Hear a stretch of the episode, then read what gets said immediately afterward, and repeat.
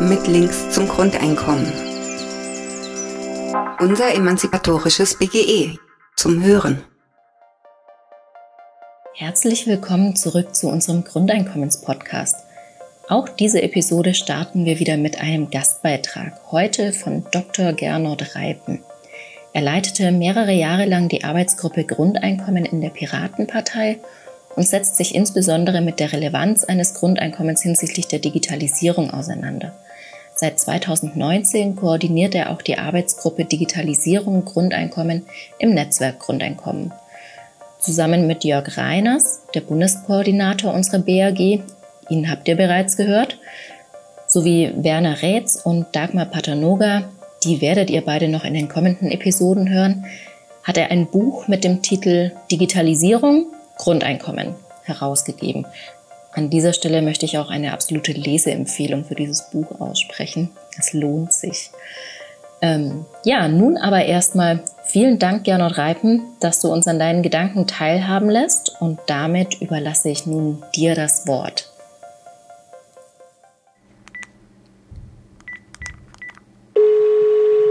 Es ist Zeit für ein bedingungsloses Grundeinkommen. Die Debatte um ein Grundeinkommen hat in den letzten Jahren wieder an Aktualität gewonnen. Führende Manager und Unternehmenschefs sowie Wissenschaftler aus der IT-Branche äußern sich mittlerweile positiv über die Einführung eines Grundeinkommens. Die zunehmende Digitalisierung, Automatisierung, Robotisierung in Verbindung mit künstlicher Intelligenz, KI, wird einen drastischen Wegfall von Arbeitsplätzen mit sich führen, so wird prognostiziert. Es gilt, die Arbeitsplätze neu zu gestalten. Die Diskussion über die Rahmenbedingungen eines zukünftigen Grundeinkommens darf nicht allein Managern, Wissenschaftlern und Politikern überlassen werden. Die bedingungslose Absicherung der Existenz und gesellschaftlichen Teilhabe ist ein Menschenrecht unabhängig davon, ob Digitalisierung stattfindet oder nicht. Deswegen ist es unabdingbar, dass die Debatte um ein Grundeinkommen in einem breiten Konsens stattfindet. Aus diesem Grund trafen sich im Mai 2018 rund 100 Grundeinkommensbefürworter in Frankfurt, um gemeinsam die Grundpfeiler eines emanzipatorischen Grundeinkommens festzulegen, das allen Menschen zugutekommen soll. Als Ergebnis wurde im Konsens ein Positionspapier, das Frankfurter Manifest, verabschiedet. Grundeinkommen und Digitalisierung sind zwei verschiedene Projekte, die sich aber durchaus gegenseitig befördern können. Produktion und Distribution können sich aus der ungeheuren Beschränkung lösen, die herrschende Kapital- und Lohnarbeitsverhältnisse den Menschen, ihrer Fähigkeitsentwicklung und ihrer Freiheit auferlegen. Dieser Satz aus dem Manifest lässt durchaus eine positive Entwicklung durch künstliche Intelligenz und Digitalisierung erahnen im Sinne der Befreiung des Menschen aus der Knechtschaft der Erwerbsarbeit.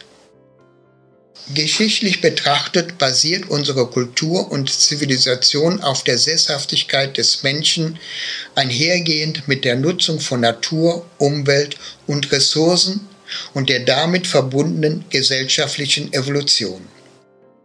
Erfindungen, Erkenntnisse und Entdeckungen waren der Motor dieser Evolution.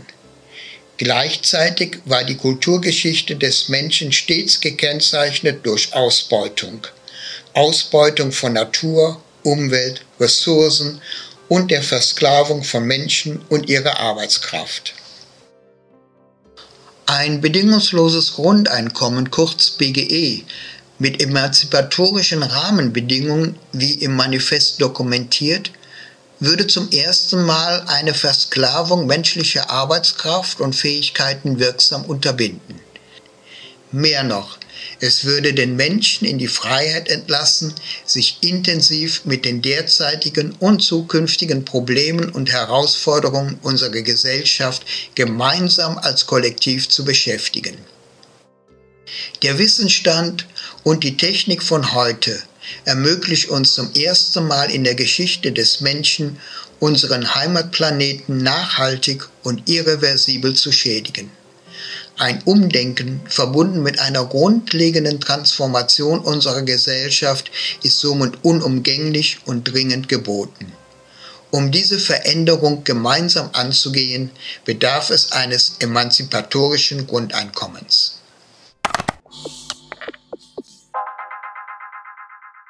Viertens. Gesetzliche Versicherungssysteme. 4.1 Gesetzliche Alters- und Rentenversicherung. Das neue Rentensystem besteht aus der Grundrente gleich BGE plus gesetzlicher umlagefinanzierter solidarischer Rentenzusatzversicherung in Klammern Erwerbstätigenversicherung im Volumen von ca. 124 Milliarden Euro Stand 2017. Die Rentenzusatzversicherung wird durch einen Versicherungsbeitrag von insgesamt 8% auf alle Bruttoarbeitnehmerinneneinkommen und Bruttoselbstständigeneinkommen finanziert. Bei Lohneinkommen wird der Beitrag paritätisch zwischen Arbeitgeberinnen und Arbeitnehmerinnen aufgeteilt, jeweils 4%. Bei Selbstständigen wird der Arbeitgeberinnenanteil nicht zum versteuernden Einkommen gerechnet und ist daher nicht einkommenssteuer- und abgabepflichtig. Das Eintrittsalter in die Altersrente ist ab dem vollendeten 16. Lebensjahr frei wählbar. Für jeden Monat, den ein Mensch später in Rente geht, erhöht sich der Rentenzahlbetrag. Die Berechnung der Renten erfolgt wie heute nach einem beitragsabhängigen Punktesystem, wobei für alle gilt, dass geleistete Beiträge für die ersten 20.000 Euro Jahreseinkommen mit dem Faktor 2 gewichtet werden. Darüber hinausgehende Beitragszahlungen mit dem Faktor 1. Dies würde einem Rentenbeziehenden, der die 40 Jahre lang durchschnittlich 37.077 Euro Bruttojahreseinkommen hatte, in Klammern Referenzwert für die Berechnung der Rentenpunkte, mit einem Renteneintrittsalter von 65 Jahren grob geschätzt eine gesetzliche Rente von 487 Euro und zusammen mit dem BGE als Grundrente im Alter ein Nettoeinkommen von 1667 Euro bringen. Da das verfügbare Nettoeinkommen eines Erwerbsarbeitenden bei 3.090 Euro Bruttomonatseinkommen entspricht dem Referenzwert für die Eckrente inklusive BGE bei 2.575 Euro liege, siehe Kapitel 8, würde das verfügbare Nettoeinkommen der Rentenbeziehenden bei einem solchen Durchschnittsverdienst ca. 65 Prozent des bisherigen Nettoeinkommens betragen. 2007 2017 hätte aber ein entsprechender Single bei 3090 Euro Bruttoeinkommen ca. 2217 Euro Nettoeinkommen gehabt und eine Rente von 1241 Euro. Dies wäre in diesem Fall eine Rente in Höhe von nur 56 Prozent des bisherigen Nettoeinkommens. Bei einem gering verdienenden Menschen mit einem Bruttojahreseinkommen von nur 15.000 Euro entspräche das Renteneinkommen plus BGE sogar 81 Prozent des verfügbaren Nettoeinkommens als Erwerbstätige mit BGE. In Klammern 256 Euro Rente plus BGE macht 1436 Euro verfügbares Nettoeinkommen im Alter gegenüber 1774 Euro Nettoerwerbseinkommen. Altersarmut wäre ausgeschlossen. Für die Einkommenssituation der rund 21 Millionen RentnerInnen inklusive Erwerbsminderungsrentnerinnen und Pensionärinnen, würde diese Umstellung bedeuten, dass sie in der Summe statt bisher 326 Milliarden Euro Stand 2017 aus den gesetzlichen Rentenversicherungssystemen in Klammern inklusive ehemalige Pensionen, Hinterbliebenenversorgung und steuerfinanzierten Bundeszuschuss, der zukünftig entfällt, dann insgesamt etwa 421 Milliarden Euro pro Jahr enthalten. Summe BGE ca. 297 Milliarden Euro plus gesetzliche Rentenzusatzversicherung 124 Milliarden Euro. Das sind 29 Prozent mehr als heute. Der bisherige Bundeszuschuss zur gesetzlichen Rentenversicherung entfällt, ebenso wird das Pensionssystem abgeschafft. Die Beitragsbemessungsgrenze wird abgeschafft. Die gesetzliche solidarische Rentenzusatzversicherung wird durch die Erwerbstätigen selbst verwaltet. Für die Renten- und Pensionsbeziehenden müsste für eine längere Übergangsphase eine besondere Regelung gefunden werden, wobei die erworbenen Altersrenten und Pensionsansprüche nicht angetastet werden dürfen. Analog wird mit Erwerbsminderungsrenten verfahren. 4.2 Gesetzliche Gesundheits- und Pflegeversicherung Die bestehende Kranken- und Pflegeversicherung wird zu einer gesetzlichen solidarischen Bürgerinnenversicherung in Klammern solidarische Gesundheits- und Pflegeversicherung umgebaut und zu deren Finanzierung eine einheitliche Abgabe von 16 Prozent auf alle Primäreinkommen erhoben, die bei den Lohneinkommen Arbeitnehmerinnen und Arbeitgeberinnen zu gleichen Teilen jeweils 8 Prozent tragen. Damit stehen rund 297 Milliarden Euro jährlich für diesen Bereich, inklusive Krankengeld, zur Verfügung. 2017 betrugen die Ausgaben in der gesetzlichen Kranken- und Pflegeversicherung 270 Milliarden Euro in der privaten Kranken- und Pflegeversicherung ca. 27 Milliarden Euro. Die Summe sind 297 Milliarden Euro.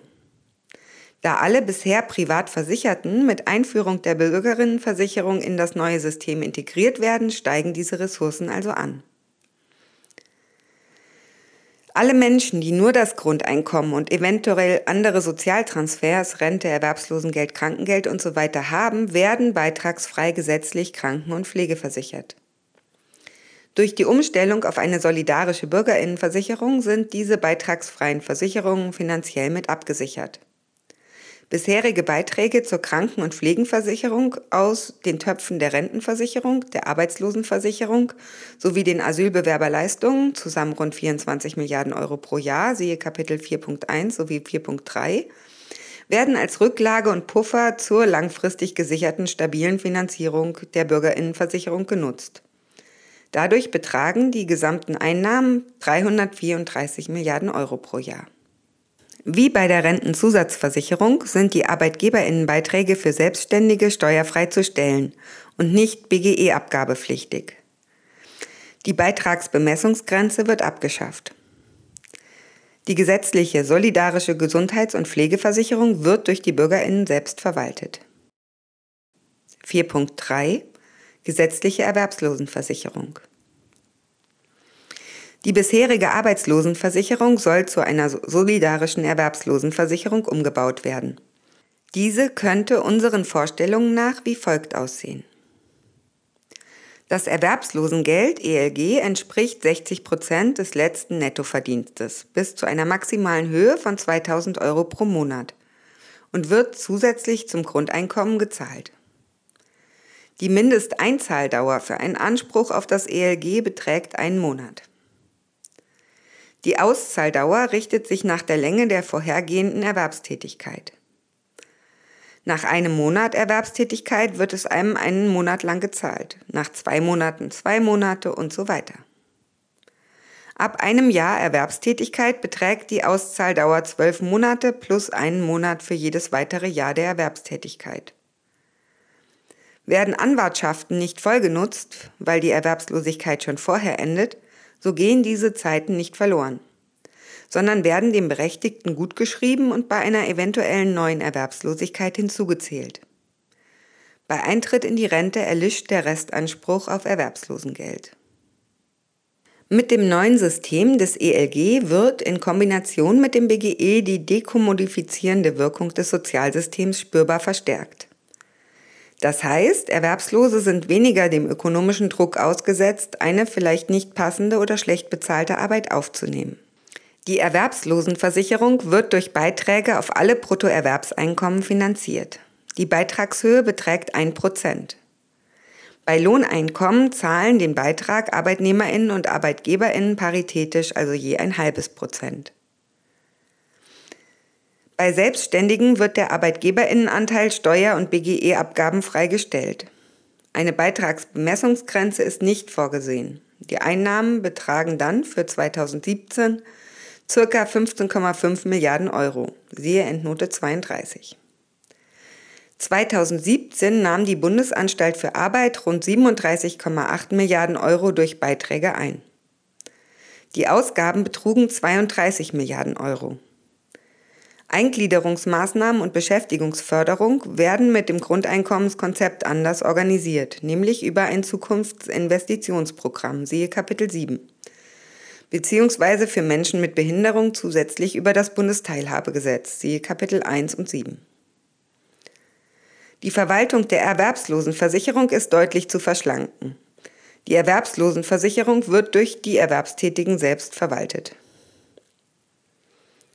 Obwohl durch das Zukunftsinvestitionsprogramm, siehe Kapitel 6 und 7, Erwerbslosigkeit stark abgebaut wird, ebenso durch den Arbeitszeitverkürzungseffekt des Grundeinkommens ist nicht exakt vorherzusehen, wie sich die Erwerbslosigkeit mit Einführung eines BGE entwickelt.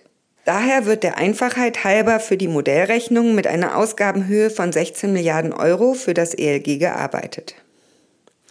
Bei geminderten Verwaltungsausgaben, 2017 rund 9 Milliarden Euro, ist damit eine Erhöhung der Auszahlungsmöglichkeit des ELG gegenüber dem jetzigen Arbeitslosengeld 1, 2017 rund 8 Milliarden Euro, möglich. Für Zeiten mit höherer Erwerbslosigkeit sollen Rücklagen gebildet werden, um die Beiträge möglichst stabil zu halten. 4.4 Gesetzliche Unfallversicherung die gesetzliche Unfallversicherung wird weiterhin ausschließlich durch Arbeitgeberinnenbeiträge finanziert.